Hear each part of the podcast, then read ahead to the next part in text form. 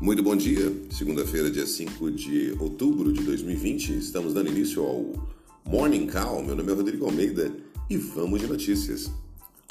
As bolsas mundiais sobem no início desta semana, impulsionadas por maior otimismo dos investidores sobre a recuperação do presidente norte-americano Donald Trump. Caso se confirme a recuperação de Trump, reduz a grande incerteza que ronda hoje a corrida presidencial nos Estados Unidos, há apenas quatro semanas das eleições. Bolsas mundiais. As bolsas mundiais estão em alta com a notícia da melhora da saúde do presidente dos Estados Unidos, Donald Trump, que está com Covid-19. Agenda. Os investidores acompanham a divulgação do boletim Focus do Banco Central. Os economistas do mercado financeiro subiram sua estimativa de inflação para este ano e melhoram e melhoraram sua previsão para o tombo do produto interno bruto (PIB) em 2020. Renda cidadã. O mercado continua a acompanhar nessas semanas as articulações do governo para tentar criar o programa social Renda Cidadã.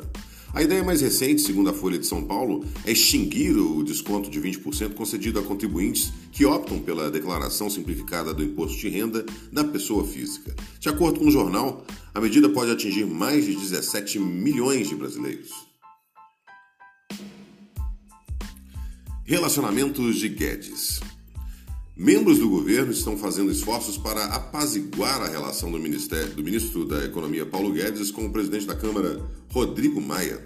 Hoje à noite eles se encontrarão em um jantar para tentar retomar o diálogo. Segundo o broadcast político, o encontro ocorrerá na casa do ministro do Tribunal de Contas da União, Bruno Dantas.